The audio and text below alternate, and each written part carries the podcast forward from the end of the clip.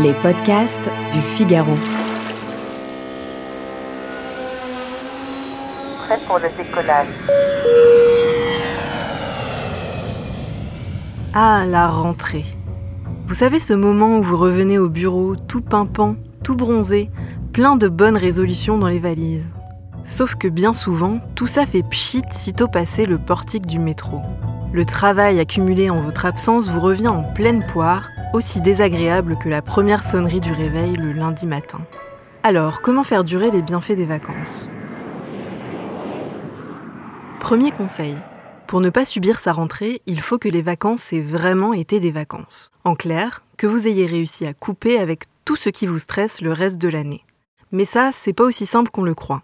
C'est ce que nous explique Michel Lejoyeux, psychiatre et auteur du livre En bonne santé avec Montaigne.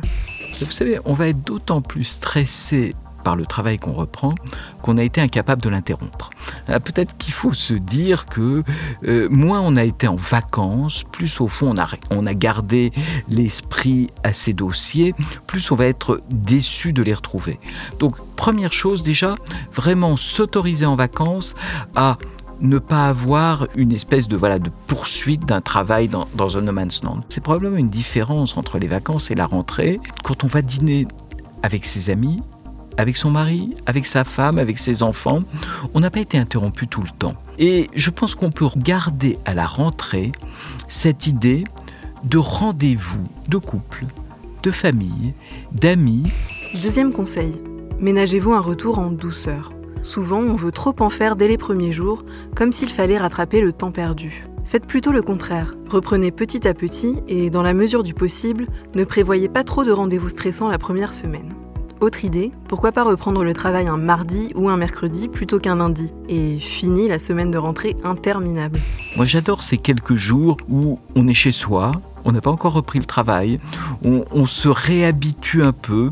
Là encore, ne soyons pas trop productivistes dans nos vacances. Voyez, il faut que chaque jour de vacances soit utilisé au maximum. Donc le premier jour de reprise de travail doit l'être aussi. Il y, a, ce mot qu'utilise Montaigne et qu'utilisent aussi beaucoup de, euh, beaucoup de philosophes qui est le farniente, ne rien faire. D'abord, Montaigne disait quelque chose qui est une base pour toutes les vacances. Il dit Je sais ce que je fuis, je ne sais pas ce que je cherche. À celles et ceux qui ont des vacances très organisées, Montaigne dit Moi je sais, j'arrête. Ensuite, pour ne pas s'essouffler trop vite, essayez de conserver vos habitudes de vacances. Pour ça, replongez-vous dans ce qui vous faisait du bien cet été. Les heures de sommeil en plus, le fait de prendre son temps, le contact avec la nature. Alors le reste de l'année, on essaie d'intégrer dans sa routine des moments juste pour soi sans d'autre but que de se faire du bien. Donc la manière qu'on a de se déconnecter, c'est de se concentrer sur une activité agréable. Donc on est là dans un beau fauteuil de velours rouge, donc on se connecte sur le fauteuil, on se connecte sur la boisson, on fait ce qu'on appelle une expérience de mindfulness ou de fixation sur l'instant présent, mais n'essayez pas de vider votre esprit, ça va être la plus efficace manière justement de le voir envahi. En tout cas, ce rendez-vous avec soi est important? Enfin, peut-être que la meilleure manière de prendre la rentrée du bon pied, c'est justement de ne pas en attendre trop des vacances. Ce n'est pas un remède miracle à tous nos tracas.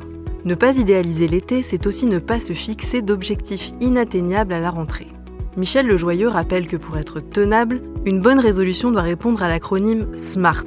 S pour spécifique, M pour mesurable, A comme atteignable, R pour réaliste et T comme défini dans le temps. Si ce n'est pas le cas, vous risquez d'échouer et donc d'être encore plus déçu.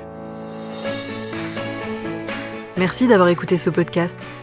Cet épisode a été réalisé par Louis Chabin, production Salomé Boulet et Haute Cérès. Vous pouvez nous retrouver sur le site du Figaro et sur toutes les plateformes d'écoute. À bientôt!